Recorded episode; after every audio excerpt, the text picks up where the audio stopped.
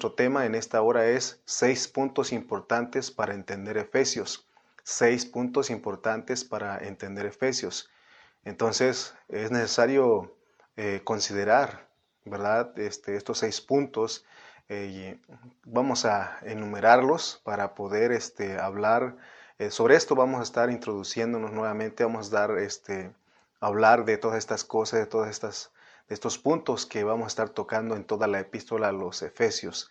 Número uno, de los seis puntos importantes, número uno es una persona corporativa, y ya hemos hablado de esa persona corporativa mm, que es descrita en Efesios en sus siete aspectos. Recuerdan que hablamos del cuerpo, el nuevo hombre, el reino, la familia, el lugar de la morada, la esposa y el guerrero de Dios.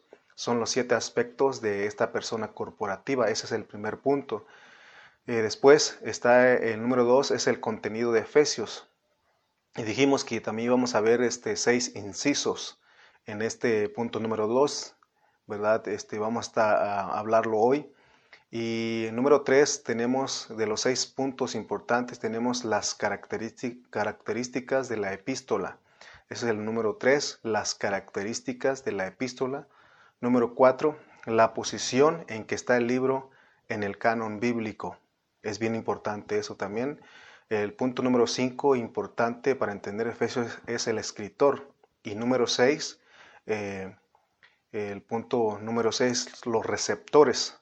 Es decir, para quienes fue escrita o fue escrita la epístola a los Efesios. En este caso son los Efesios, pero no solamente ellos, lo vamos a estar eh, descubriendo. Entonces nos quedamos en el mensaje anterior en el contenido de Efesios. Ya hablamos este, tres puntos eh, tres incisos. Y dijimos que en el inciso A tenemos las bendiciones recibidas por la iglesia en Cristo. Y dijimos que son bendiciones espirituales y no materiales. Eh, nosotros recibimos las bendiciones al estar en Cristo. La Biblia dice que de modo que si alguno está en Cristo, nueva criatura es. Solo estas bendiciones solo las recibimos los que estamos en Cristo. Solo estando en Cristo es que podemos recibir las bendiciones espirituales que dice Efesios. Los que no están en Cristo no tienen parte en esto. Esto que estamos hablando es exclusivamente para los cristianos. Entonces, en el inciso B hablamos también de que Pablo ora por los efesios. Recuerdan que hablamos del inciso B de la oración de Pablo. Entonces, Pablo ora por los efesios para que reciban espíritu de sabiduría y, de revelación. Y nos debe de llamar la, atención que el apóstol ora dos veces en esta epístola.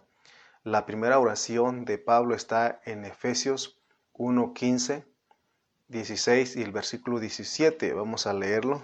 Efesios 1, 15, 16 y 17 dice, por esta causa también yo, habiendo oído de vuestra fe en el Señor Jesús, y de vuestro amor para con todos los santos, no ceso de dar gracias por vosotros, haciendo memoria de vosotros en mis oraciones, para que el Dios de nuestro Señor Jesucristo, el Padre de Gloria, os dé espíritu de sabiduría y de revelación en el conocimiento de Él.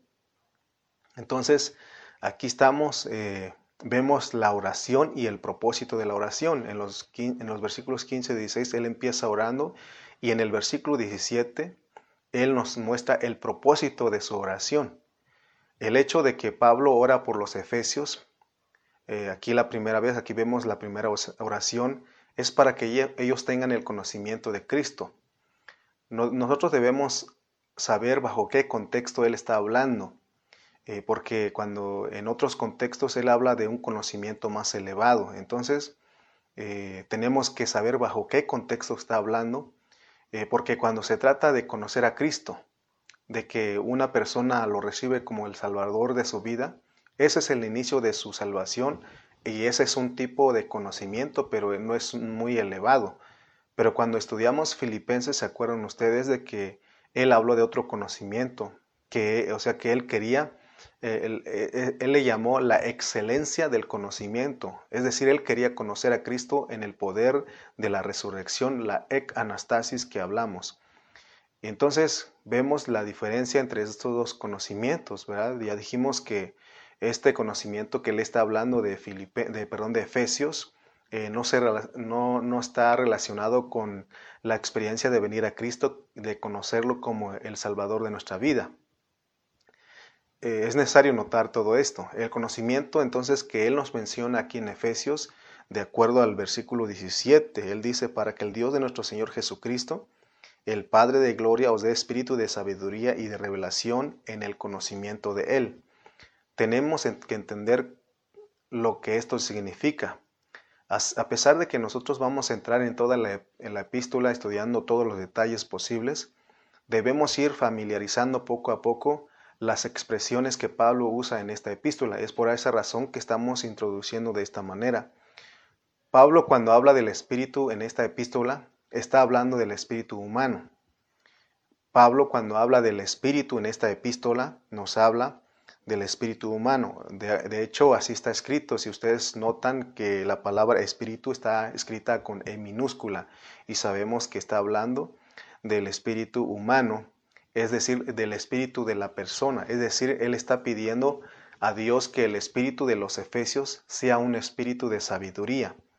Nosotros ya hemos entendido que tenemos espíritu, porque somos nosotros los, todos los seres humanos somos eh, un ser de tripartito o un ser de, tres partes, un ser tripartito o un ser de tres partes, que tenemos espíritu, alma y cuerpo. Nosotros en el Nuevo Testamento tenemos la bendición de que en 1 de Tesalonicenses 5:23 nos habla del ser que es espíritu, alma y cuerpo. Y también eh, hemos eh, conocido otro versículo que nos ha impactado, que es Isaías 43:7. Dice que para gloria de mi nombre los he creado formado y hecho. O sea que Él nos creó, nos formó y nos hizo. Y es cada una de estas palabras tiene que ver con, una, cada, con cada una de las tres partes de nuestro ser. Y eso lo vemos en Génesis 1.26, eh, versículo 27 y también el 2.7 nos habla, ahí nos vemos este, como que fuimos creados en nuestro espíritu fuimos este, hechos en nuestra alma y fuimos formados en nuestro cuerpo. Y eso ya lo hemos estudiado en nuestro estudio de, Génesis. Estamos hablando de todo esto porque aquí en el versículo 17 habla de espíritu de sabiduría. Eh, para poder explicar eh, que el hombre necesita un espíritu de sabiduría, ¿no? Es lo que Pablo nos está hablando eh, el hombre necesita, el, cristiano, nosotros los cristianos necesitamos un espíritu de sabiduría para entender Efesios. Y para eso tenemos que explicar, que explicar la formación del hombre como un ser tripartito que tiene espíritu, alma y cuerpo. Amén. Entonces, para entender Efesios se necesita de un espíritu de sabiduría y de revelación en el conocimiento de él. Esa es la primera oración de Pablo, ese es el propósito de la primera oración de Pablo. Como ya entendimos que somos un ser tripartito y que tenemos espíritu, quiere decir que nuestro espíritu es la lámpara. Así lo declara Proverbios 20:27, lámpara de Jehová es el espíritu del hombre. Entonces, tenemos que, que, entender lo que significa tener un espíritu de sabiduría y es lo que Pablo estaba orando. Tener un espíritu de sabiduría es tener a Cristo en el corazón, es tener a Cristo en nuestro espíritu. Veamos la diferencia. Los hombres que no tienen a Cristo, los mundanos, no tienen el espíritu de sabiduría. Puede que tengan una sabiduría mental, pero es diferente a la sabiduría oculta que dice la Biblia. Y esta sabiduría es la que está metida en el espíritu del hombre. Por eso Proverbios 20:27 leímos que dice, Lámpara de Jehová es el espíritu del hombre, la cual escudriña hasta, hasta lo más profundo del hombre. Amén. Si solo hablamos del espíritu como lámpara, no tendríamos el pensamiento completo, porque él habla de espíritu de sabiduría, porque esa lámpara para que alumbre necesita estar llena de aceite. Nosotros sabemos eso, ¿se acuerdan ustedes de las diez vírgenes ahí? Cinco de ellas tenían aceite eh, en su espíritu, pero, en su lámpara, pero no en su vasija, ¿no? ¿Se acuerdan de todo eso? Entonces, eh, no vamos a meternos ahí en ese tema, pero quería relacionarlo de que para que una lámpara alumbre necesita estar llena de aceite. Entonces, si llenamos de aceite nuestro espíritu, podemos alumbrar. Así que aquí nos están diciendo, nos está diciendo Pablo que él ora para que los efesios tengan un espíritu de sabiduría y, Y no solamente es para los efesios, sino para todos los creyentes del Nuevo Testamento. Y no solamente para que tengan espíritu de sabiduría, sino que tengan revelación en el conocimiento de Él. Y si, y si la lámpara de Jehová es el espíritu del hombre, necesita la sabiduría. La sabiduría puesta dentro de, nuestro espíritu se vuelve un espíritu de sabiduría. Amén. Repito nuevamente. y si lámpara de Jehová es el espíritu del hombre, necesita la sabiduría. La sabiduría, la sabiduría entonces puesta dentro de nuestro espíritu se vuelve un espíritu de sabiduría. Es lo que estaba pidiendo Pablo. No vamos a entender el contenido de Efesios si no sabemos que la sabiduría está dentro de nosotros como aceite. Tenemos que llevar el aceite, que es Cristo, en nuestra lámpara. Que, entonces eso es, es tener un espíritu de sabiduría. Amén. Muy bien, entonces estamos viendo el contenido de Efesios. Amén. Tiene sentido para nosotros a, leer la oración del apóstol. No sé si a usted en algún momento puso a, preguntarse o a ver a qué se refiere con eso de la oración del apóstol. Eh, entonces tiene sentido para nosotros al leer la oración del apóstol cuando él dice que los receptores de Efesios tengan sabiduría. Sencillamente está diciendo, él nos está diciendo que nunca se nos olvide que Cristo mora en nosotros que mora en nosotros es nuestra sabiduría. O sea que ya lo tenemos, entonces solamente tenemos que ver que esa sabiduría, dentro de nuestro espíritu se vuelve espíritu de sabiduría. Recuerden que 1 Corintios 1.30 dice que Cristo es nuestra sabiduría. Cristo es nuestra sabiduría en 1 Corintios 1.30. Entonces tenemos la declaración que dice Pablo en el 1.17 de Efesios, espíritu de sabiduría y de revelación. Eh, esta sabiduría es la, sabiduría que viene del Espíritu, no es la sabiduría que viene de nuestro intelecto. Por eso cuando vamos a la Biblia, en este caso en Efesios, no tenemos que ir con, eh, con, nuestro razonamiento o nuestro, nuestra inteligencia o nuestra, hay una sabiduría que es humana, sino que tenemos que ir con la sabiduría que viene del Espíritu. Y entonces, y no en la sabiduría que viene del intelecto, porque muchas personas tienen sabiduría en su intelecto, son sabios, ¿verdad? Pero no, no están usando esta sabiduría que está hablando Pablo. Para ir a Efesios no tenemos que usar la sabiduría de este mundo, sino que tenemos que ir con la sabiduría que viene del Espíritu. Podemos decir que hay dos clases de sabidurías, la sabiduría que es terrenal y, y entonces aquí tenemos el Espíritu o la sabiduría que viene del Espíritu. La sabiduría terrenal o humana se obtiene por ir a la escuela y por tomar cursos para aprender cosas, pero la sabiduría del Espíritu es la que produce revelación, es la que viene del Espíritu. Nadie puede conocer a Cristo profundamente si no está consciente de la oración de Pablo. Nadie puede conocer a Cristo profundamente si no está consciente de la oración de Pablo. Tenemos que orar como lo hace Pablo y decir, Padre, Ayúdanos a ver que tú eres nuestra sabiduría y que tú habitas en nuestro espíritu y que desde nuestro espíritu puede salir el alumbramiento para que se nos revele lo que eres tú, que tengamos luz de lo que eres tú. Amén. Entonces, esa es la forma que tenemos que orarnos, hacernos uno con Pablo, porque él, por un lado, está orando por nosotros, pero nosotros también tenemos que orar para que recibamos espíritu de sabiduría y de revelación. Nuestro espíritu es la lámpara y la sabiduría es el aceite y eso alumbra para que tengamos revelación. Fíjense cómo está relacionado. Nuestro espíritu es la lámpara y la sabiduría es el aceite. Sabemos, sin, sin, la, sin el aceite puesta en la lámpara no puede, no puede haber alumbramiento. Va a haber oscuridad, pero cuando eh, se pone el aceite en la lámpara, entonces alumbra. Entonces, de la misma manera aquí, es la idea que nos quiere eh, nos quiere transmitir Pablo, ese es el pensamiento, pues para que nosotros tengamos revelación, eh, que es decir, para conocer a Cristo. Y este conocimiento, nuevamente les repetimos, no es para conocerlo livianamente, sino para conocerlo profundamente. A eso se refiere Pablo, mis hermanos. Amén. Entonces estamos, ese es el inciso B, ahora vamos al inciso C, que dijimos que es el producir de la iglesia la naturaleza de la iglesia, la posición de la iglesia, la edificación de la iglesia y la función de la iglesia. Ese es el, inciso C del contenido de, de Efesios. Amén. Entonces aquí tenemos, vemos que tiene el producir, tiene la naturaleza, tiene la posición, tiene la edificación y la función. El capítulo 2 de Efesios cubre estas cinco cosas y más adelante la vamos a ir estudiando en detalle. Amén. Entonces tenemos el producir. ¿Qué quiere decir con esto del producir?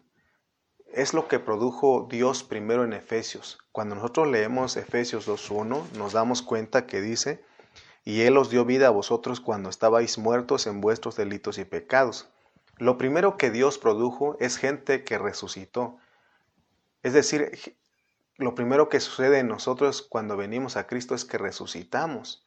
En otras palabras, Dios nos dio vida porque nosotros estábamos bien, muertos. Entonces lo que Él produce es gente resucitada.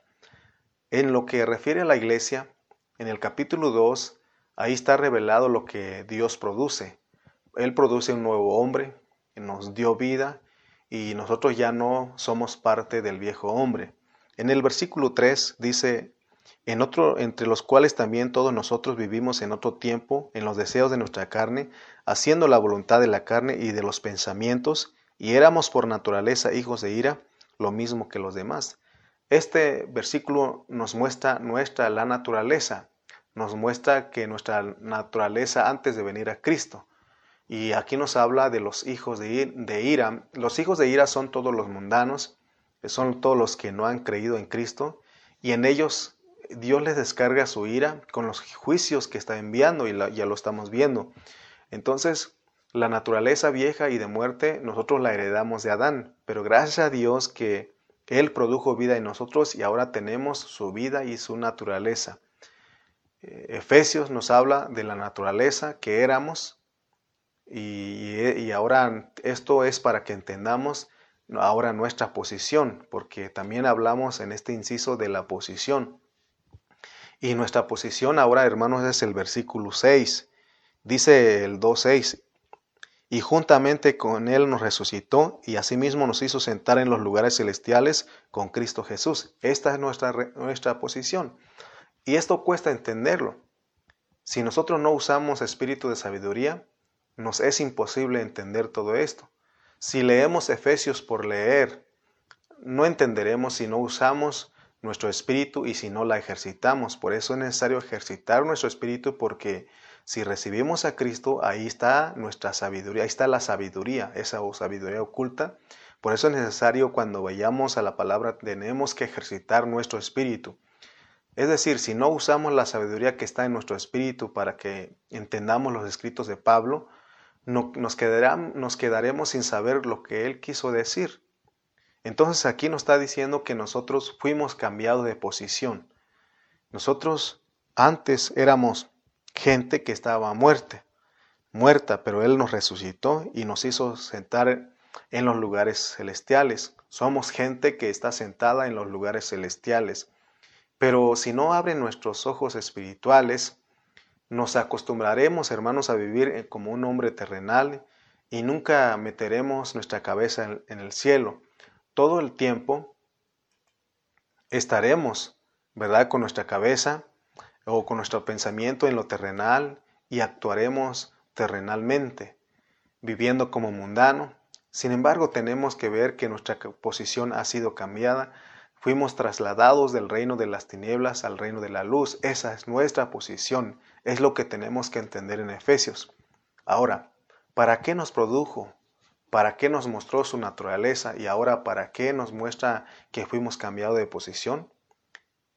Pablo quiere que entendamos que Dios nos quiere para usar algo, es decir, para que se cumpla su propósito. Nuestro ser tripartito es importante para Dios hemos visto que Él inicia la salvación en nuestro espíritu y continúa eh, la salvación en nuestra alma para que nosotros seamos transformados. Y el cuerpo también es necesario. Por eso dice Pablo en 1 Tesalonicenses 5:23, y todo vuestro ser, espíritu, alma y cuerpo sea guardado irreprensible. Nuestro cuerpo también necesita ser irreprensible. Entonces, el producir, la naturaleza, la posición, la edificación eh, o la posición, ¿verdad? Es todo, todo esto, lo, que estamos hablando es para la edificación. Ese es el inciso C. Eh, Efesios 2, 20 al 21 dice,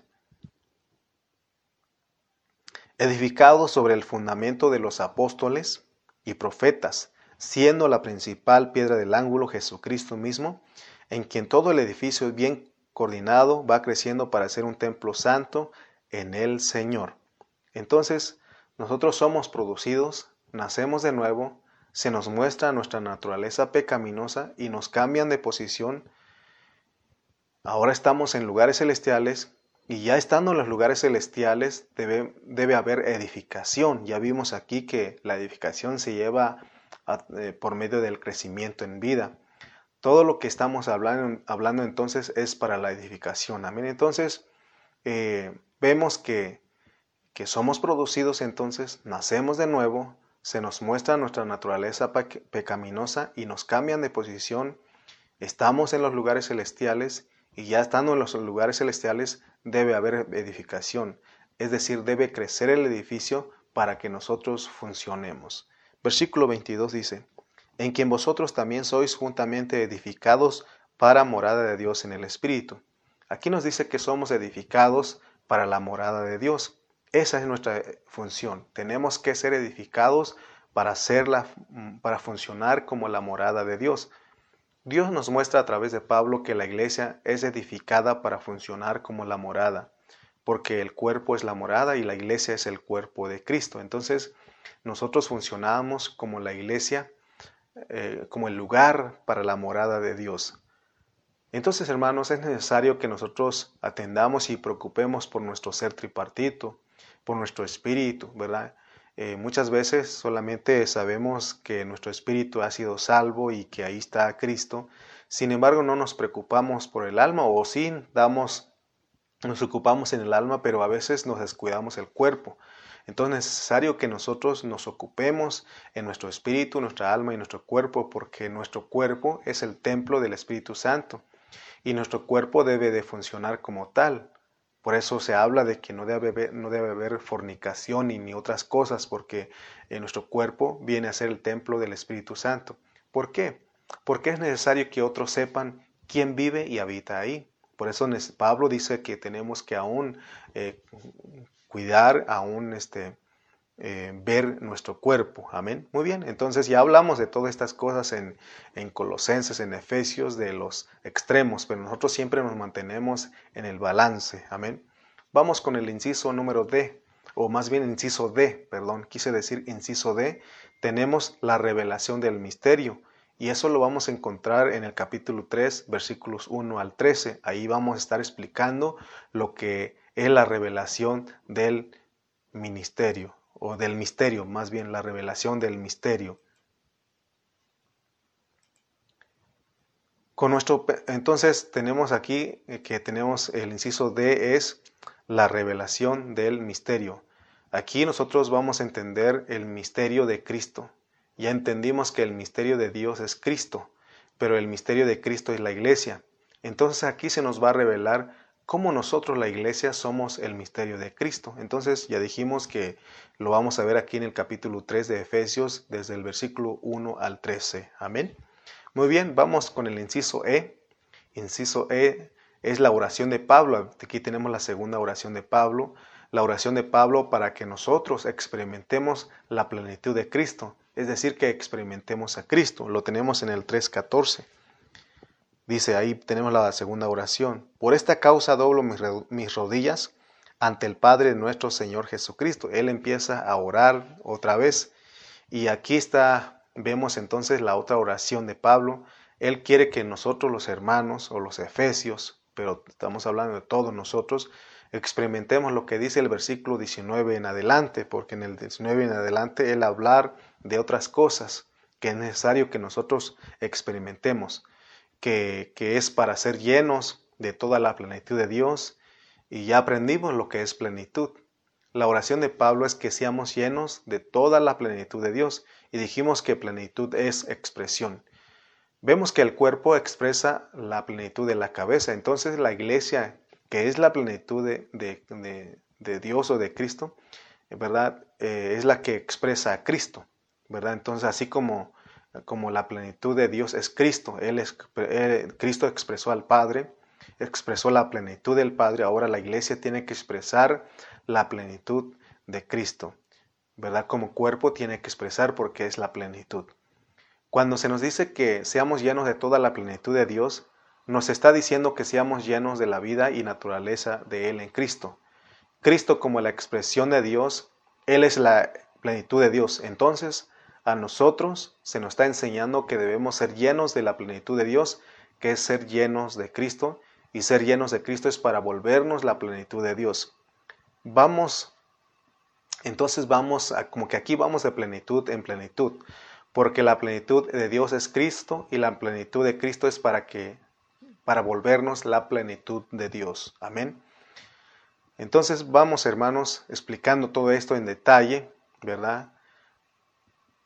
Entonces es correcto enseñar que la plenitud en plenitud. Si Cristo expresó totalmente al Padre, entonces Él es la plenitud del Padre. Ahora nosotros, si expresamos totalmente a Cristo, entonces nosotros la iglesia somos la plenitud de Cristo.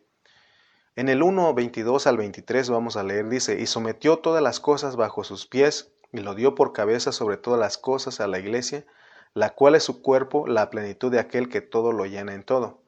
Muchos no saben lo que es vivir la, la iglesia, porque vivir la iglesia es vivir a Cristo, y de conocer el amor de Cristo que excede a todo conocimiento para que seamos llenos de la plenitud de Dios. Y si la Biblia y Pablo dicen que la plenitud la plenitud de Cristo es la iglesia y Cristo es la plenitud del Padre, entonces nos están diciendo que nosotros tenemos que ser llenos de la iglesia. La pregunta aquí es, ¿nos estaremos llenos de la iglesia? Hemos dicho que la iglesia no es una organización, no es una escuela, no es un club, ni un edificio. La iglesia son los hermanos. La iglesia somos los hermanos, son los hermanos. Entonces los hermanos tienen que ser vividos por nosotros. Esto es revelación y es algo profundo. Por eso necesitamos espíritu de sabiduría, porque entonces, ¿cómo podemos vivir a los hermanos? ¿Cómo podemos, cómo pueden los hermanos ser vividos por nosotros? Amén. Por eso necesitamos meternos a Efesios y que Dios nos dé un espíritu de sabiduría y de revelación. Y con todo lo que estamos hablando, usted se preguntará por qué se habla, se introduce de esta manera, porque la idea que tenemos es de que es que todos tengamos la foto y que nos familiaricemos con Efesios. Si estamos hablando de todos esos puntos para tengamos una foto para que podamos ver lo que Dios nos quiere decir aquí en Efesios.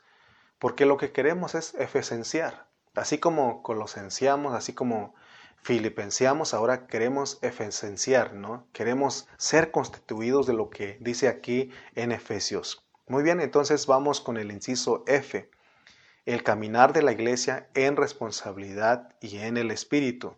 Amén. Tenemos eh, en el inciso F, vamos aquí en el inciso F, el caminar de la iglesia en responsabilidad en el Espíritu. Tenemos que saber que ninguno de nosotros va a ser un vencedor en la vida de la iglesia si no entiende lo que es vivir la vida de la iglesia. Entonces tenemos que el caminar de la iglesia es bajo responsabilidad del Espíritu y esto está cubierto en los capítulos 4 al 6.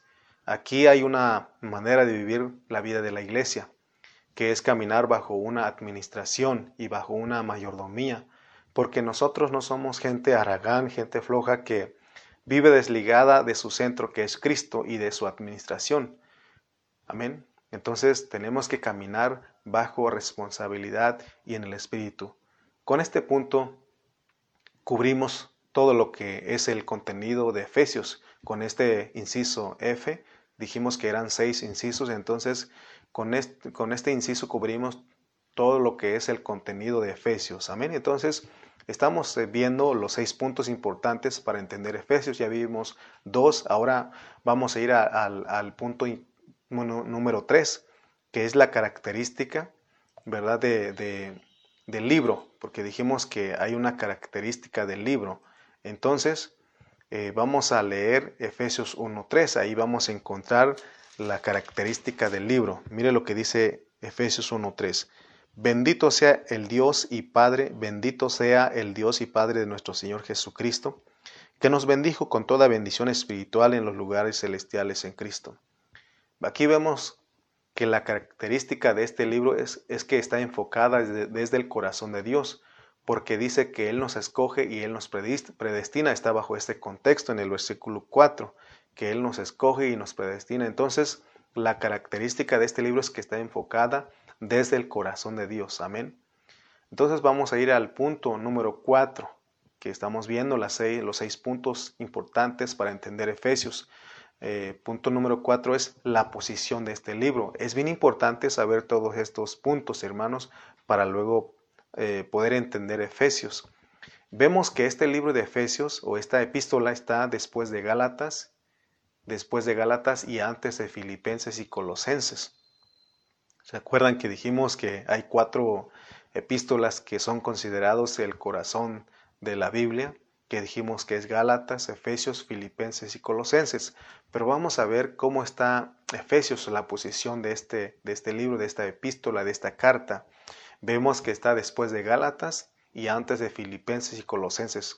Esto es muy significativo, es importante saber por qué Dios puso esto, por qué no lo puso hasta el final de la Biblia, o de los cuatro, por qué no lo puso ah, en el número, en el lugar cuatro o en el primer lugar, sino que él puso después de Galatas, antes de Filipenses y Colosenses. Si nosotros eh, vemos bien eh, toda la Biblia, vemos libro por libro desde Génesis hasta Apocalipsis, eh, todos estos libros están desarrollados bajo la lógica divina y bajo una secuencia divina para constituir, a los, para constituir a los santos para que entiendan con más claridad el propósito divino. Entonces, vemos que Efesios está después de Gálatas. Entonces la posición aquí es que lo ponen después de la religión, porque Gálatas es un libro de, es, es una epístola de religión y es lo que nos están hablando ahora. Este, nuestro pastor José Carrillo está ahora enfocándose en, en Gálatas y es lo que nos está mostrando. Y vemos que la religión judía es el obstáculo más grande que impide para entender la vida de la iglesia, para entender la experiencia de Cristo y para entender la objetividad y la subjetividad de Cristo. Entonces vemos pues que aquí eh, es Cristo versus religión. Aquí eh, vemos que es necesario ver todo estas, eh, el contenido de cada, de cada libro, de cada epístola. Entonces vemos que, que Efesios está después de la religión. Amén. Entonces ya dije que la religión judía es el obstáculo más grande que impide para entender la vida de la iglesia. Por eso hemos hablado con toda este, eh, con todo el celo de Dios que, que los mesiánicos, que los judaizantes, todos ellos son el obstáculo pues que nos impide para disfrutar a Cristo porque ellos nos quieren regresar a, la o nos quieren llevar a la ley, nos quieren llevar a todas estas cosas, ¿no? Entonces, hermanos, veamos pues la posición de este libro, es bien importante para nosotros. Ahora, eh, vemos que la posición del libro predica, es bien importante eso. Eh, vamos a ir al punto número 5. Eh, vemos el punto número 5, que es el escritor. Tenemos también que ver el, escritor y lo tenemos en Efesios 1, 1 al 2. Dice, Pablo, apóstol de Jesucristo. Vemos que el autor y el escritor de esta epístola eh, es el apóstol Pablo. Se cree que él, él, escribió esta epístola, ¿verdad? Este, estando en prisión, eh, él escribió con los Efesios, Colosenses, Filimón y Filipenses estando en prisión y fue escrita desde la prisión en Roma durante el primer encarcelamiento de Pablo en los años 60 o 62 después de, Cristo. Amén. Entonces eh, vemos que el escritor es Pablo. En el, en el 2, 2 dice, gracias y paz a vosotros de Dios nuestro Padre y del Señor Jesucristo. Vamos a leer en el 2, capítulo 2, 20. Efesios 2.20 dice, edificado sobre el fundamento de los apóstoles y profetas, siendo la principal piedra del ángulo Jesucristo mismo. Entonces vemos, hermanos, tenemos que considerar al escritor. Eh, Eh, entender a Pablo, hemos dicho en otra, en otra este, predica que entender a Pablo no es fácil. no es fácil de entender a Pablo. Y Pedro lo confirma, ¿se acuerdan que hemos citado siempre ese versículo que Pedro dice que eh, hay palabras, expresiones que Pablo usa que son difíciles de entender, los cuales los indoctos e inconstantes tuercen, ¿verdad? Entonces, vemos quién es el escritor y tenemos que meternos en su pensamiento. Eh, Pablo es apóstol por la voluntad de Dios, tenemos que saber, y él lo dice. Dice ahí en el, en el 1.1 que él es Dice Pablo, apóstol de Jesucristo, por la voluntad de Dios. Amén. Amén. Entonces eso tiene que ver con el punto número 5, que es el escritor. El punto número 6 son los receptores. ¿A quiénes, ¿A quiénes va dirigido? ¿A quiénes va dirigida esta epístola? Amén. Tenemos que también considerar eso. Esta epístola no solamente es para los efesios, aunque se escribió para ellos, pero no solamente es para ellos, sino para todas las iglesias locales. ¿Se acuerdan que en, otra, eh, en otro pasaje este, Pablo dice que se lea esta epístola en esta iglesia y que también se lea a, los, a la otra iglesia que está en otro lugar? O sea que, eh, en otras palabras, esta palabra es para nosotros, amén. Esta epístola fue escrita no solamente para los efesios, sino para nosotros, es para todas las iglesias locales. Es decir, esta epístola es para todos los hermanos que han sido apartados para vivir la vida de Cristo. Si usted es un hermano que ha sido apartado para vivir la vida de Cristo, esta epístola es para usted. Dice que dijimos que esta epístola es para todos los hermanos que han sido apartados para vivir la vida de Cristo y que son fieles, es decir, es para todos los santos que son escogidos, llamados y fieles. Entonces, ahora tenemos la fotografía completa de Efesios y ahora vamos a poder entender cómo Dios nos quiere bendecir con esta epístola y por eso tenemos que estudiarlo detalladamente, porque vuelvo a repetir, Dios nos quiere bendecir con esta epístola de Efesios, así como nos bendijo con Colosenses, con Efesios, perdón, con Filipenses, ahora con Efesios, ¿verdad? Dios nos quiere seguir bendiciendo, amén. Recuerden que eh, cuando terminemos esta epístola de Efesios, si Dios nos permite, iremos a Colosenses. He estado hablando con mi pastor Cayetano y él me dice que terminando Efesios vamos a ir a Colosenses y después regresar a, tenemos que ir a Gálatas también para que tengamos, eh, para que cubramos todas estas cuatro epístolas que son considerados, son consideradas como el corazón de la Biblia. Amén. Entonces repasemos a los, los seis puntos ya dijimos que tenemos necesario tener la foto de los seis puntos, entonces vamos a repasarlos para cerrar con nuestra enseñanza de este día. Entonces los, los seis puntos importantes son, número uno, una persona con los siete aspectos. Número dos, el contenido. Lo que tienen los, eh, lo que tienen los seis capítulos son seis asuntos o seis incisos que ya dijimos. Número tres, la característica del libro, que es desde un punto de vista celestial, no es terrenal. Amén. Número cuatro, la posición del libro es contra la religión. Número cinco, el escritor. Es que Pablo no se puso como apóstol, como, como hoy en día eh, muchos se autonombran apóstolos, apóstoles, apóstoles o, o, otros u otros nombran, los nombran apóstoles y hay como lo que dice un hermano, dice apostolitis, apostolitis, porque todo el mundo ya quiere ser apóstol. Sin embargo, aquí vemos a Pablo que él no se puso como apóstol, sino dice el versículo eh, Efesios 1.1 que él es apóstol por la voluntad de Dios.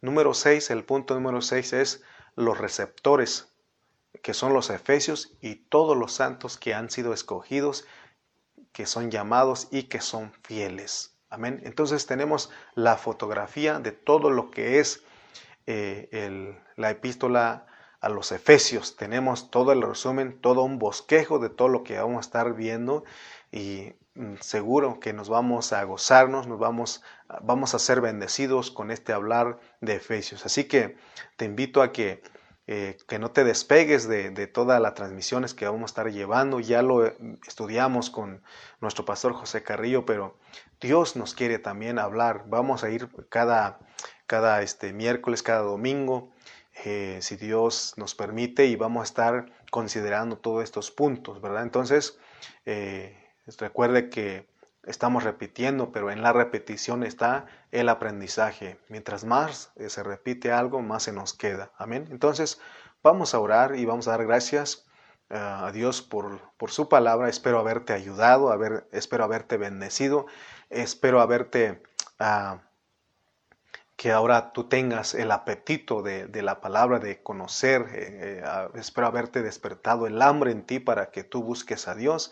Entonces oremos pues mis hermanos. Bendito Padre Celestial, en esta mañana te damos gracias porque con esta introducción nos muestras lo que tú quieres para nosotros. Por favor, Padre Santo, ayúdanos a conocerte. Señor, eh, danos un espíritu de sabiduría y de revelación a cada uno de nosotros, los que estamos escuchando los que estamos en esta transmisión, Señor, para que podamos ser bendecidos con tu hablar, para que veamos mm, eh, lo que somos en ti, porque es más importante lo que somos en ti que lo que hacemos. Señor, gracias porque nos has hablado en esta mañana y ayúdanos, Señor, te lo pedimos. En el nombre de Cristo Jesús. Amén y amén.